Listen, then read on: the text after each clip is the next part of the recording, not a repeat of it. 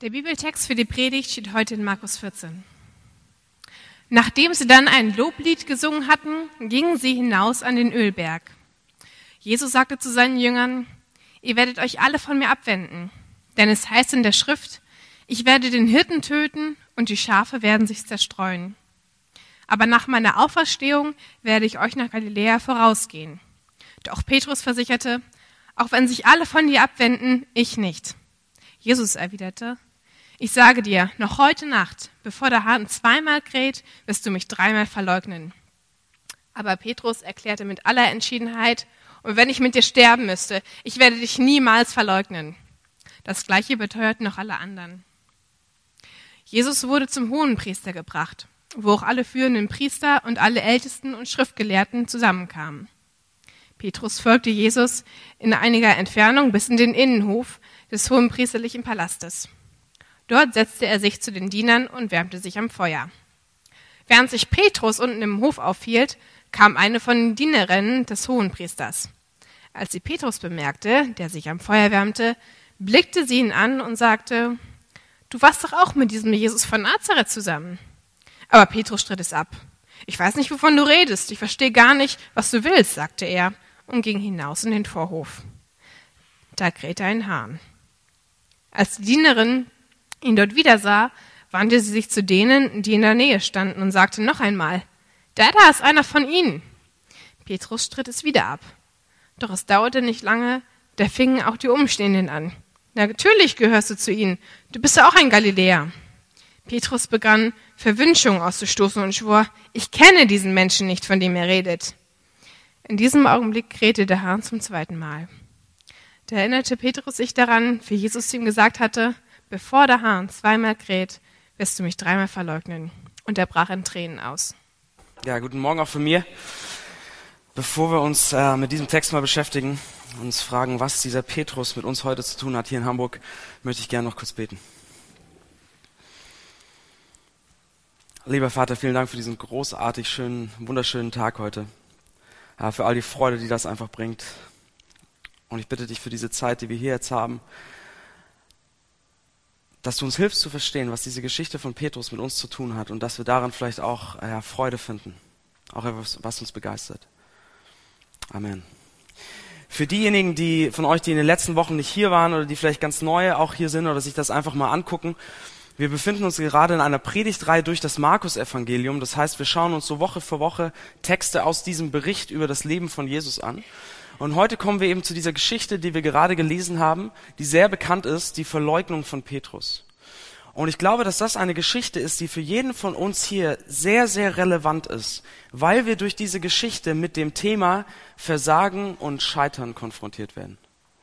Versagen und Scheitern. Und das ist in einer Gesellschaft wie der unseren, die ähm, sehr leistungsorientiert ist, sehr erfolgsorientiert ist, ein schwieriges, ein herausforderndes Thema. Äh, Klaus Werle, das ist ein, ein Hamburger Redakteur, der beim Manager Magazin arbeitet. Er hat vor ein paar Jahren ein Buch geschrieben, ähm, sehr interessantes Buch, das heißt Die Perfektionierer. Und in diesem Buch, das so unsere Gesellschaft beschreibt, schreibt er Folgendes über das Scheitern. Er schreibt, in einer Welt unbegrenzter Möglichkeiten ist Scheitern peinlich. Es ist, wie der amerikanische Soziologe Richard Sennett bemerkt, das große Tabu der Moderne. Ja? In einer Welt, die sehr auf Leistung aus ist und in einer Welt, in der einem suggeriert wird, du kannst alles erreichen, wenn du nur alles gibst. Du kannst das schaffen und derjenige sein, der du sein möchtest, wenn du dich nur genug anstrengst.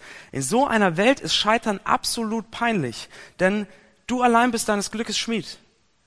Und das heißt, wenn du es nicht schaffst und wenn du scheiterst und wenn du versagst, ja, dann hast du dich erstmal an deine eigene Nase zu packen. Und das ist peinlich, das ist eine Katastrophe zu scheitern in so einer Welt. Es ist nichts, worüber wir gerne sprechen und wir versuchen das so gut wir können äh, für uns zu behalten, wo wir scheitern.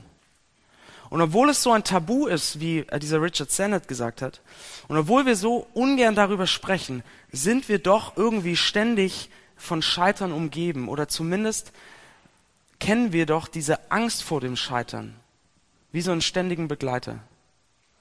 Ja, das erleben wir natürlich zuerst, glaube ich, das erste Thema, was uns einfällt, ist unser Berufsalltag. Ja, die Frage, packe ich das, was da auf mich zukommt? Vielleicht gerade als Berufseinsteiger, packe ich das? Oder was ist, wenn das Start-up, das ich gründe, was ist, wenn die Selbstständigkeit nicht funktioniert? und das den Bach runtergeht? Oder was ist, wenn ich ähm, die, meine ganze äh, alles auf Musik gesetzt habe und ich versuche Künstler zu werden? Was ist, wenn es nicht reicht? Oder vielleicht, wenn man etwas älter ist auch. Was ist, äh, also wenn ich jetzt scheitere im Beruf, dann wird es vielleicht wirklich schwierig, wieder Anschluss zu finden. Wir kennen das Scheitern im Berufsalltag, wir beschäftigen uns damit, aber wir erleben auch das Scheitern von Beziehungen. Dass wir uns danach dann auch fragen, ach Mann, wenn, wenn ich das nicht gesagt hätte oder wenn ich das nicht getan hätte. Und diejenigen von euch, die Christen sind, ähm, kennen auch ein Scheitern, denke ich, um das es hier vor allem erstmal im Text geht, nämlich ein Scheitern im Glauben sozusagen. Ja, dass man Momente erlebt hat, in denen, ein, in denen es einem vielleicht peinlich war zu sagen, dass man Christ ist. Und danach schämt man sich darüber. Oder diese Momente, wo man sich vorgenommen hat, motiviert durch den Glauben, da will ich was in meinem Leben ändern. Ja, ich weiß, Gott ist mit Liebe und Gnade mit mir umgegangen und ah, deshalb will ich jetzt auch mal mit meiner nervigen Familie gnädig sein oder mit dem stressigen Kollegen und man ist mit wehenden Fahnen untergegangen. So. Scheitern ist ein ständiges Thema bei uns oder, oder die Angst davor zumindest. Und ähm, deshalb glaube ich, hat Petrus uns hier so viel zu sagen. Egal, ob ihr Christen seid oder etwas anderes glaubt, ich glaube, wir können alle von Petrus etwas sehr Entscheidendes hier lernen. Weil wir sehen in diesem Text, wie Petrus zu einem ganz beeindruckenden Umgang mit einem sehr schmerzlichen Scheitern gekommen ist. Wie Petrus gelernt hat, mit einem absolut schmerzlichen Scheitern beeindruckend und stark umzugehen. Und das möchte ich gerne mit euch anschauen, wie wir, wie wir das auch finden können, was Petrus gefunden hat. Und wir machen das unter drei Überschriften und die sind das, sein Scheitern, sein Umgang damit und ein Blick über das Scheitern hinaus. Also sein Scheitern, der Umgang damit und ein Blick über das Scheitern hinaus. Das, was einem bei diesem Text, wenn man ihn hört, wenn man ihn liest, wenn man die Geschichte kennt, das, was einem natürlich sofort vor Augen steht, ist dieses Scheitern von Petrus. Aber das Spannende ist, die Geschichte beginnt ja gar nicht mit Petrus, sondern beginnt damit, dass Jesus zu allen von seinen Jüngern spricht. Ja, zu den ganzen zwölf oder zu den elf in diesem Moment. Wir befinden uns hier in folgender Situation. Jesus ähm, hatte gerade mit seinen Jüngern das letzte Mal zu Abend gegessen. Es ist der Abend, bevor er gekreuzigt wird. Sie hatten zu Abend gegessen, das Abendmahl sozusagen. Judas hatte sie dann verlassen nach dem Essen, weil er zum Verräter geworden war. Und nach diesem Essen nahm Jesus die Jünger, und es war schon spät in der Nacht, und sie gingen aus Jerusalem hinaus auf den Ölberg, wo man so einen Blick auf die Stadt hat. Und Jesus wendet sich dann seinen Jüngern zu ähm, und sagt Folgendes. Ihr werdet euch alle von mir abwenden. Das heißt, nachdem er bei diesem Abendessen, das hatten wir letzte Woche gesagt hat, einer von euch wird mich verraten, sagt er jetzt, ihr werdet euch alle von mir abwenden. Ihr werdet alle scheitern, ihr werdet alle versagen, ihr werdet euch alle nicht zu mir bekennen wollen, ihr werdet alle nichts mit mir zu tun haben wollen. Ja? Das, und nachdem Jesus das gesagt hat, jetzt wird erst auf Petrus reingezoomt. Ja, sozusagen als das ähm, prägnanteste Beispiel für dieses Versagen von allen Jüngern. Aber wir sehen hier, dass dieses Scheitern von Petrus ist damit nichts, was eigentlich nur mit ihm zu tun hat, wo wir sagen können, ach, dieser Petrus.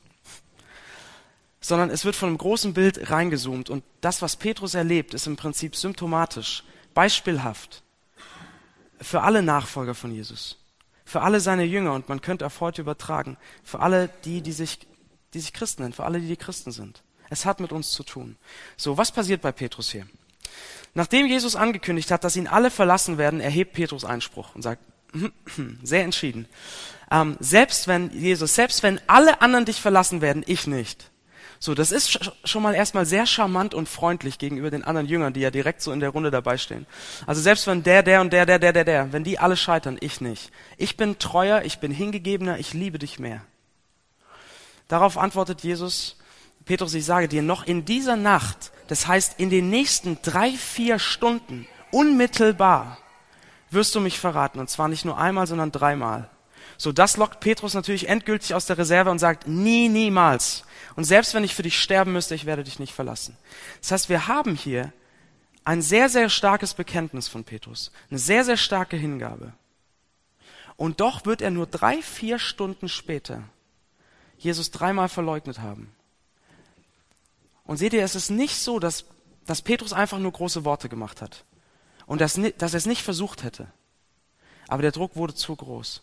Seht ihr, Petrus war, wir können nicht einfach nur sagen, okay, Petrus, große Worte gemacht, aber eigentlich ein Feigling gewesen. Als Jesus verhaftet wurde im Garten Gethsemane, war es Petrus, der das Schwert zog und bereit war, auf, keine Ahnung, 20, 30 bewaffnete Leute loszugehen, um Jesus zu verteidigen. Jesus war immer gegen Gewalt und er hat ihm sofort gesagt, dass er das Schwert wegstecken soll. Aber das ist nicht das Verhalten eines Feiglings. Und dann, als alle Jünger geflohen waren, war es Petrus, der diesen ganzen bewaffneten Soldaten nachgelaufen ist, bis zu dem Haus, wo Jesus verhört wurde und sich dadurch wieder in Gefahr brachte. Und dann, als er in diesem Innenhof stand, an dem Feuer, ängstlich, verunsichert und als, ich glaube, ihm so langsam so ein bisschen klar wurde, dass es tatsächlich sein könnte, dass sein Herr jetzt hingerichtet wird, da bricht er. Und er scheitert. Und der Druck wird zu groß. Und wenn wir uns noch so ein bisschen mehr mit diesem Text beschäftigen, sehen wir, dass Petrus nicht nur so ein bisschen scheitert, sondern er scheitert spektakulär. Diese Verleugnungen von ihm nehmen nämlich in ihrer Intensität zu. Ja, das erste Mal verleugnet er Petrus vor einem Dienstmädchen. Das heißt so in, im Griechischen, der Begriff ist so ein junges Dienstmädchen, vielleicht 14, 15 Jahre alt. Dann das zweite Mal verleugnet er Petrus vor einer Gruppe. Und das dritte Mal verleugnet er Jesus vor einer Gruppe mit einem Fluch. So, wenn wir uns das bisschen näher anschauen, ist das krass. Hier in dieser deutschen Übersetzung steht, Petrus begann Verwünschungen auszustoßen. So, und das ist an sich schon ziemlich gut übersetzt. Im Griechischen steht hier, Petrus begann zu verfluchen und zu schwören. Aber was ist mit diesem Verfluchen gemeint? Seht ihr, verfluchen ist kein Wort wie, also man verflucht nicht einfach, sondern man, man braucht ein Objekt. Man verflucht etwas oder man verflucht jemand. Es ist kein Verb wie sich schämen, ja, sondern es braucht immer ein Objekt, auf das dieses Verfluchen gerichtet ist. Ich kann nicht einfach sagen, ich verfluche. Ja, was denn und wen? Und es gibt zwei Möglichkeiten, was das hier sein könnte. Und die erste Möglichkeit ist, dass Petrus sich selbst verflucht. Dass er sagt, ich soll verflucht sein, ein Fluch soll auf mich kommen, wenn das nicht stimmt, was ich sage, dass ich diesen Typen da nicht kenne. Das ist die eine Möglichkeit. Aber dieses sich selbst steht hier ja nicht. Und verfluchen braucht ein Objekt. Und deswegen sagen einige Kommentatoren, die sich sehr viel damit beschäftigt haben und die die griechische Sprache deutlich, deutlich besser kennen, als ich es hier könnte, sagen, es ist eigentlich hier wahrscheinlicher, dass Petrus Jesus verflucht. Weil das der ultimative Beweis wäre, dass er nichts mit ihm zu tun hat. Weil das die beste Art und Weise wäre, aus dieser Situation rauszukommen, keinen Schaden zu nehmen. Ja, weil was könnte das deutlicher aussagen, als wenn der angebliche Jünger seinen angeblichen Meister verflucht? So, aber egal welches von den beiden es ist, wir können es nicht mit Sicherheit sagen. Der Bruch ist komplett, der Verrat ist komplett, das Scheitern ist so tief, wie es nur sein könnte. Und das Spannende ist jetzt für uns, für unseren Alltag auch in Hamburg, was wir sehen, wie Petrus mit diesem Scheitern, das so schmerzlich war, umgegangen ist. So, und bevor wir dazu kommen, eine kleine Bemerkung noch für diejenigen von euch, die Christen sind. Seht ihr, wir haben hier Petrus, der in seiner Treue zu Jesus scheitert, der darin scheitert, sich zu ihm zu bekennen. Und das war der Petrus, der drei Jahre lang jeden Tag mit Jesus zusammen war, der so eng an Jesus dran war wie niemand von uns. Das ist der Petrus, der Jesus ins Angesicht versprochen hat. So, ja, auf so eine Entfernung wahrscheinlich. Ich werde dich nie verraten. Wer von uns könnte das behaupten? Das war der Jesus, äh, der Petrus, der sich in größte Gefahr gebracht hat, um sein Versprechen einzuhalten, der sich richtig Mühe gegeben hat, der sich in Lebensgefahr gebracht hat. Wer von uns könnte das sagen? So, und wenn dieser Petrus scheitert, was sagt das über uns? Leute, ich glaube, wir können nicht einfach sagen, ach, dieser Petrus, Feigling. Zu er hat den Mund zu voll genommen, zu große Worte gemacht. Sondern denkt dran, es zoomt rein. Und ich glaube, wir müssen uns bewusst sein, das, was Petrus hier passiert, würde uns, oder ist uns vielleicht, ganz genauso passieren. Ja, ich glaube, wir werden es immer wieder erleben, wenn wir Christen sind. Und offen zu unserem Glauben stehen, dass wir Situationen erleben, in denen man gewissermaßen unter Druck gerät, in denen man so unangenehme Gespräche hat, in denen man konfrontiert wird, so ein bisschen in die Ecke getrieben, in denen man vielleicht auch manchmal im, wer weiß, im Job oder so kleine Nachteile hinnehmen muss, weil Leute das nicht gut finden. Aber seht ihr, für uns sind das eigentlich nur unangenehme Gespräche, in, sowas, in denen sowas passiert. Für andere Leute in der Welt momentan ist das eine Frage von Leben und Tod. Und vielleicht geht es manchen von euch so, dass ihr das noch nie erlebt habt dass, dass ihr noch nie aufgrund eures Glaubens irgendwie Druck erlebt habt oder euch in die Enge getrieben gefühlt habt. Das ist schön. Aber vielleicht ist das ein Zeichen dafür, dass ihr auch noch nie mutig wart. Sondern dass ihr jedem schweren Gespräch immer weit, weit ausgewichen seid. So das nur als kleine Nebenbemerkung. Ich glaube, wir können nicht auf ihn zeigen mit dem Finger. Petrus ist gescheitert, so schmerzlich und so tief, wie es nur ging. Und das Spannende ist jetzt, wie er damit umgegangen ist. Und das ist unser zweiter Gedanke. Bevor wir zu Petrus kommen, lasst uns mal kurz überlegen, wie wir mit Scheitern umgehen. Vielleicht habt ihr in eurem Leben Momente erlebt, in denen ihr, in denen ihr gescheitert seid, in denen ihr versagt habt. Und zwar nicht nur so ein bisschen, so eine Bagatelle, sondern so richtig. Im Job, in Beziehungen, in eurem Glauben. Ähm, wie gehen wir mit so einem Scheitern um, das sehr schmerzlich ist? Und ich glaube, es gibt zwei Arten und Weisen, die wir sehr, sehr schnell reinfallen. Das eine ist, wir versuchen, diesem Scheitern und der Erinnerung daran so wenig Platz wie möglich in unserem Leben zu geben. Ja, so wie ein kleines Kind, das weiß, es hat was ausgefressen, in sein Zimmer rennt, die Tür zuschlägt und sich versteckt. Glaube ich, rennen wir manchmal davon, davon weg. So.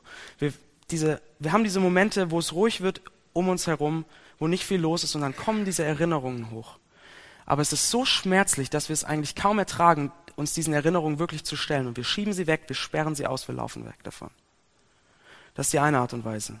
Und die andere Art und Weise ist im Prinzip genau das Gegenteil dass wir dem nicht keinen Raum geben, sondern dass, wir, dass es einen zu großen Raum einnimmt. Dass es ständig die Gedanken, Gedanken bestimmt, dass es immer wieder hochkommt, diese Denken an das Scheitern. Und dass es anfängt, einen zu bestimmen und zu definieren. Dass man denkt, in dem Bereich meines Lebens werde ich immer scheitern. Da, da kommt nichts Gutes mehr. Da, da bin ich ein Versager. Oder selbst wenn man nicht so weit geht, um sich Versager zu, zu nennen, ist es doch so, dass vielleicht die Angst, wieder zu scheitern, so groß wird, dass man nichts mehr wagt dass es einen prägt. Und das Spannende bei Petrus ist jetzt, wir haben hier jemand, der so schmerzlich gescheitert ist, der aber keine von diesen beiden Wegen beschritt, beschreitet. Der weder sein Versagen wegdrückt und sich dem nicht stellt und versucht es zu vergessen, der aber auch nicht durch sein Versagen definiert wird. So, wie sehen wir das, wie Petrus reagiert? Also, Petrus, nachdem der Hahn kräht und ihm bewusst geworden ist, was er getan hat, bricht er zusammen und weint. Und die anderen Evangelien, das Matthäus-Evangelium zum Beispiel, das diese Geschichte auch äh, beschreibt, sagt, er fing an bitterlich zu weinen. Also er sackt in sich zusammen. Das ist seine erste Reaktion. So, aber richtig spannend wird es jetzt, wenn wir aus dieser Geschichte mal rauszoomen. Ja. Dann seht ihr, es gab nur einen, also das Erstaunliche ist, sagen wir es so, das Erstaunliche an dieser Geschichte ist, dass sie überhaupt in der Bibel steht. Es gab nämlich nur einen Jünger in diesem Vorhof. Es gab nur eine einzige Person, die diese Geschichte hätte erzählen können. Und das war Petrus selbst. Und vielleicht könnte man jetzt einwenden, und vielleicht kommt es bei manchen von euch auch sofort, ne, also ich weiß nicht, ob man darauf jetzt so viel Gewicht legen sollte, sowas zu sagen, weil es könnte doch auch sein, dass Markus und die anderen Evangelisten das so ein bisschen ausgeschmückt haben. Ja, oder dass, dass sie sich das ausgedacht haben, so um die Dramatik des Ereignisses nochmal so ein bisschen hoch zu, hochzuheben. Ähm, aber es gibt hier in diesem Text und um diesen Text herum einige Hinweise darauf, dass das tatsächlich ein Bericht von Petrus selbst ist. Ähm, Richard Borkham, das ist ein ähm, amerikanischer Professor für Neues Testament. Er hat ein Buch geschrieben vor einigen Jahren und dieses Buch heißt Jesus and the Eyewitnesses, also Jesus und die Augenzeugen. Und in diesem Buch, dickes Buch, argumentiert Borkham mit sehr viel Belegen, sehr viel Argumenten, dafür, dass die, diese vier Evangelien, also die vier Lebensberichte über Jesus, keine Legenden sind, sondern auf Augenzeugenberichten beruhen. Und er argumentiert in diesem Buch auch, dass vor allem das Markus-Evangelium vor allem auf dem Augenzeugenbericht von Petrus beruht. Und das ist an sich kein neues Argument. Äh, 135 nach Christus, also 60 Jahre, 60, 70 Jahre nach dem Tod von Petrus, hat schon jemand aufgeschrieben, Papias, dass Markus der Übersetzer von Petrus war auf seinen Reisen und daher all seine Informationen von Petrus hatte. So, das Spannende ist jetzt, wenn wir in diesen Text gucken, diese Verleugnung von Petrus, finden wir hier Hinweise darauf, dass das ein Augenzeugenbericht ist. Es gibt nämlich in dieser Geschichte einige Details, die komplett überflüssig sind. Also Details, die nicht zur Geschichte beitragen, die auch nicht dazu beitragen, irgendwie die Charaktere vorzustellen, sondern die man eigentlich nicht braucht. Zum Beispiel, dass Petrus an einem Feuer steht, als das Dienstmädchen ihn anspricht. Dass Petrus zuerst im Innenhof ist und dann im Vorhof. Ähm, oder dass die Leute ihn an seinem galiläischen ähm, Dialekt erkennen. Oder dass in Vers 66, da heißt es, Petrus war unten im Vorhof. Und dieses unten ähm, ist so ein kleines, total unnötiges Detail, das sagt, wenn in diesem Haus Jesus verhört wurde, dann wurde er im ersten Stock oder im zweiten Stock verhört, aber Petrus war unten im Vorhof, im Erdgeschoss. So, das sind alles Details, die man überhaupt nicht braucht. Und jetzt sagt ihr vielleicht, ja, so what? Wenn ich eine Geschichte lese, dann finde ich da ganz, ganz viel Details. Also wenn ich heute mir ein Buch kaufe, einen Roman lese, finde ich da unendlich viele Details, die man nicht braucht, aber die die Geschichte lebendig machen und es ausschmücken. So, aber seht ihr, diese moderne Erzählform, wie wir sie in Romanen finden, gab es im ersten Jahrhundert noch nicht. Das ist Jahrhunderte, Jahrtausende später entstanden. Sondern Details fanden wir damals so, so unnötige Details findet man nicht in Legenden. Falls ihr mal Legenden gelesen habt, das ist immer sehr, sehr grob gesch geschrieben, grob geschnitten. Sondern solche Details findet man in historischen Berichten. Und Leute wie Borkham argumentieren jetzt sehr, sehr überzeugend, ähm, dass diese Details Erinnerungen sind. Erinnerungen eines Augenzeugens, der versucht, so detailliert wie möglich wiederzugeben, was passiert ist. Und es gibt noch ein weiteres Argument, ähm, warum dieser Bericht von Petrus stammt. Seht ihr, dieser Bericht, dieses Scheitern von Petrus finden wir in allen vier Evangelien. Und das Markus-Evangelium ist nach Meinung der Forscher das früheste von allen Evangelien und wurde so Ende der 50er, Anfang der 60er Jahre des ersten Jahrhunderts geschrieben. Aber selbst bevor die Evangelien aufgeschrieben wurden, sind die Geschichten von Jesus und den Jüngern in den Gemeinden bekannt gewesen. Das heißt, sie wurden gepredigt, sie wurden äh, verbreitet, sie wurden weitergegeben, weitergegeben, äh, weitergegeben. Es entstanden Traditionen, die dann schließlich aufgeschrieben wurden. Und das heißt, diese Geschichte über das Versagen des Petrus war bekannt und wurde aufgeschrieben zu einem Zeitpunkt, als Petrus der anerkannte Leiter der christlichen Kirche war. So, und warum sollte Markus oder die anderen Evangelisten sich eine Geschichte ausdenken, die den größten Leiter ihrer eigenen Bewegungen so diskreditiert. Das macht keinen Sinn. Deshalb die Argumente sprechen sehr stark dafür, dass das hier ein historischer Bericht ist. Und damit gibt es nur eine Person, die ihn hätte erzählen können. Richard Borkham, der Autor dieses Buches, schreibt, niemand in der frühen Kirche außer Petrus selbst hätte es gewagt oder es für wünschenswert gehalten, die Schwäche und das Versagen des verehrten Apostels mit so einer Offenheit zu beschreiben. Wenn diese Geschichte eine historische Basis hat, muss es Petrus gewesen sein, der sie erzählt und sie autorisiert hat. Wir haben hier also mit Petrus, lass uns das zusammenholen. Wir haben hier mit Petrus einen Mann, der absolut scheitert, der aber zu einem beeindruckenden Umgang mit seinem Scheitern kommt, der nämlich offen und ehrlich damit umgeht, der nicht davon wegrennt, der es nicht aussperrt, der es nicht versteckt, der offen und ehrlich ist und der sogar die peinlichen Details nicht ausspart dass er verflucht hat oder dass die erste Person, vor der Jesus verleugnet, ja, kein furchteinflößender römischer Soldat war, sondern ein Dienstmädchen. Er spart nichts aus. Aber gleichzeitig war Petrus auch niemand, der von seinem Versagen definiert war, weil wir wissen aus der Geschichte, wir wissen aus dem Neuen Testament, dass Petrus ein mutiger Leiter wurde. Ja, ein Leiter der ersten Kirche, der gesagt hat, was er dachte und, egal, und es ihm quasi egal war, was die Leute ähm, darüber dachten. Der bereit war, für das, was er gesagt hat, schließlich sich hinrichten zu lassen. Also Petrus ist weder weggelaufen, noch war davon definiert. Ein absolut beeindruckender Umgang mit seinem Scheitern. Und Leute, wäre es nicht schön,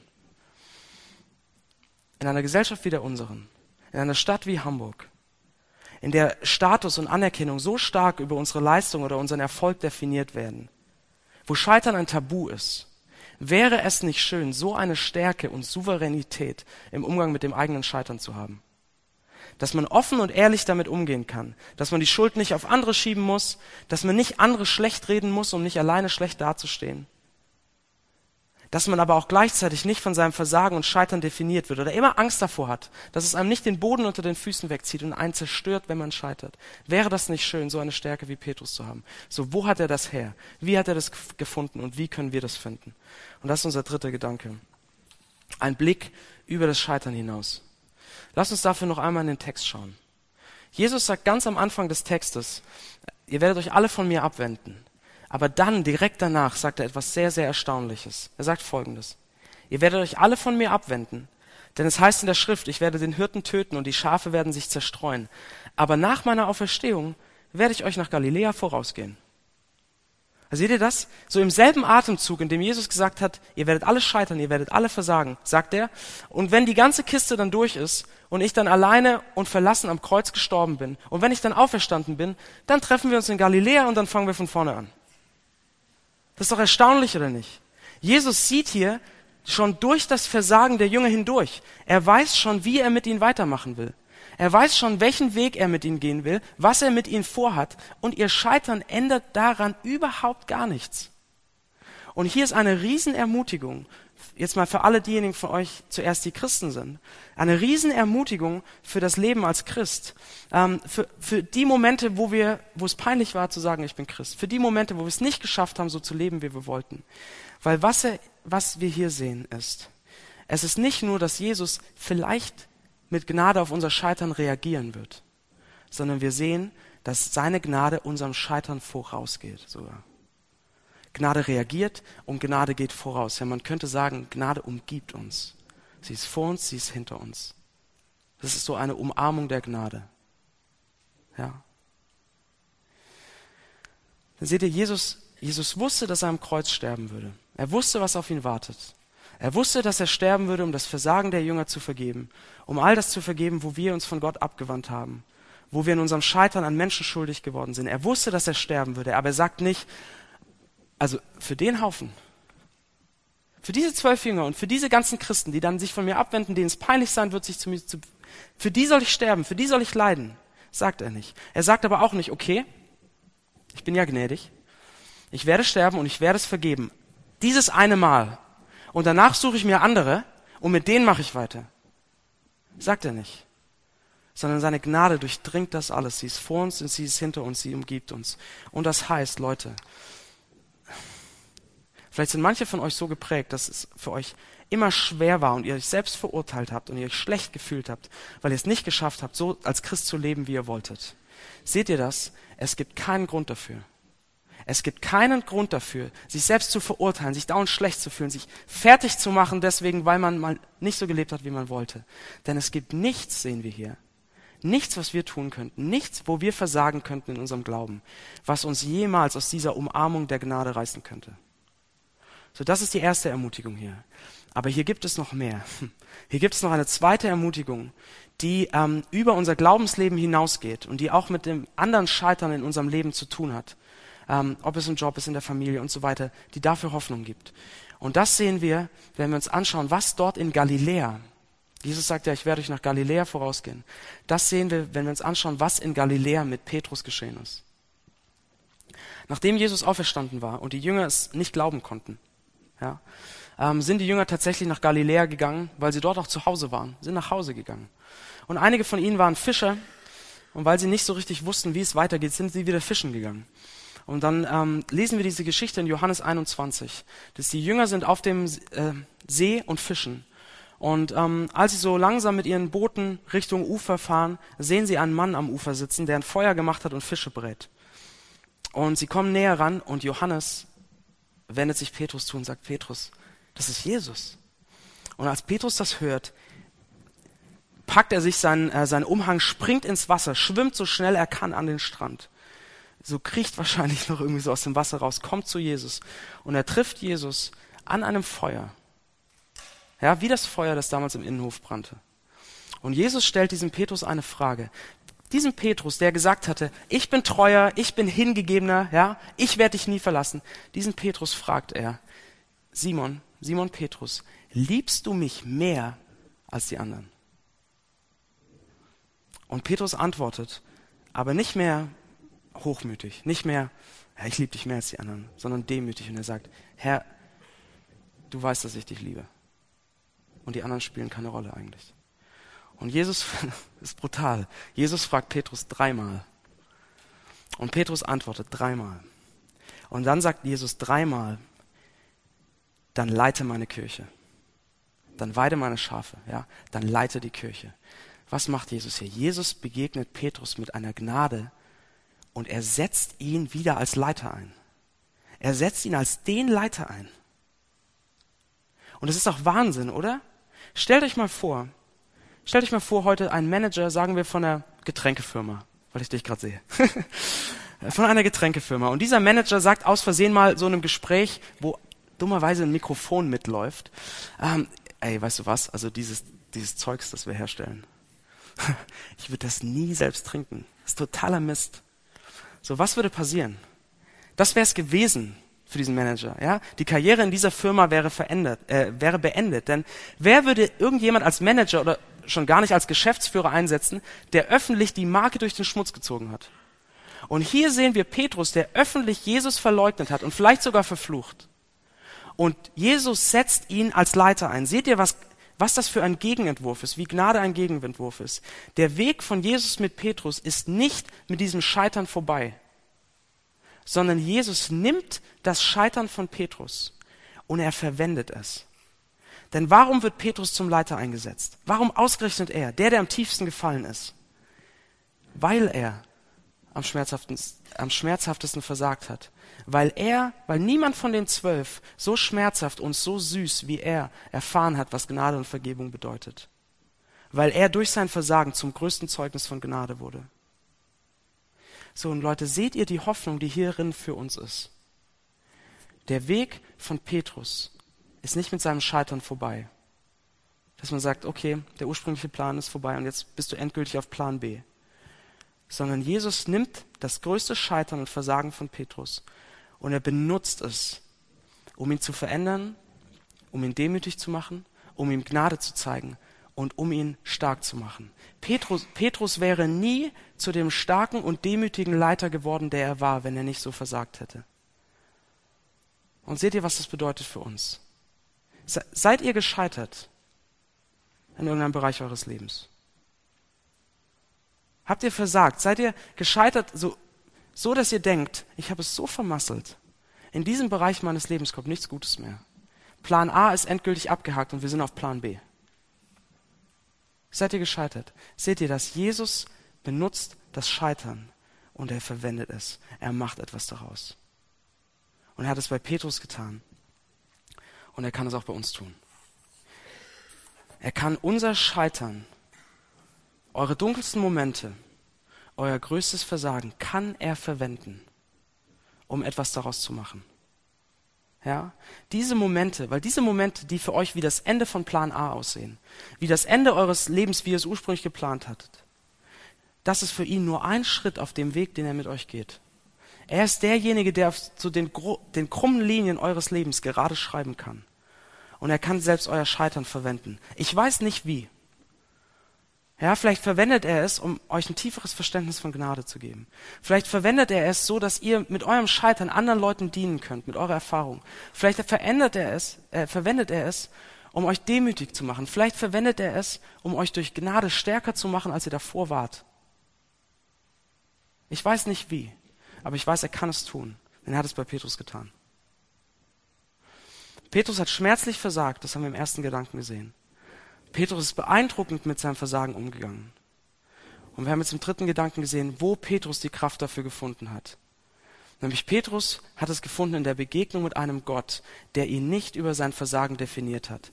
Der nicht gesagt hat, du Versager, sondern der gesagt hat, Petrus, weißt du was, du bist gescheitert. Aber meine Gnade und meine Liebe umgeben dich und dein Scheitern kann überhaupt nichts daran ändern. Und ich gehe weiter mit dir und ich weiß, wie dein Weg aussehen wird. Und darin hat er diese Stärke und Freiheit gefunden, zu seinem Scheitern zu stehen. Leute, wie geht es euch? Plagt euch euer Versagen, wenn diese Momente hochkriechen. Könnt ihr dem nicht ins Angesicht schauen? Dann kommt zu Christus und findet bei ihm das, was Petrus gefunden hat. Eine Umarmung der Liebe und ein Gott, der mit euch weitergeht, der auf euren krummen Linien gerade schreibt. Lasst uns beten.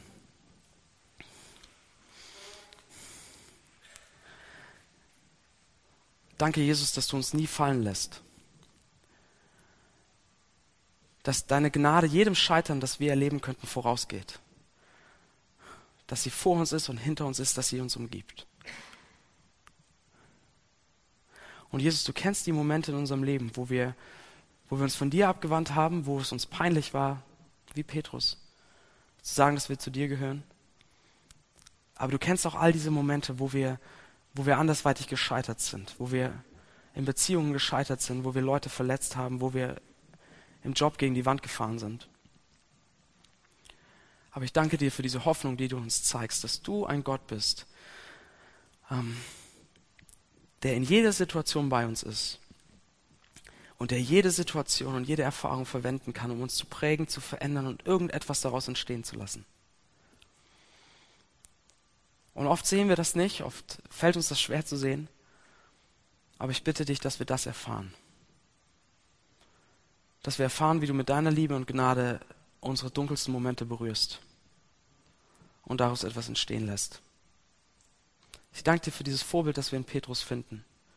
Im Scheitern, im Umgang damit und in der Veränderung durch Gnade. Danke, dass du mit uns bist. Amen.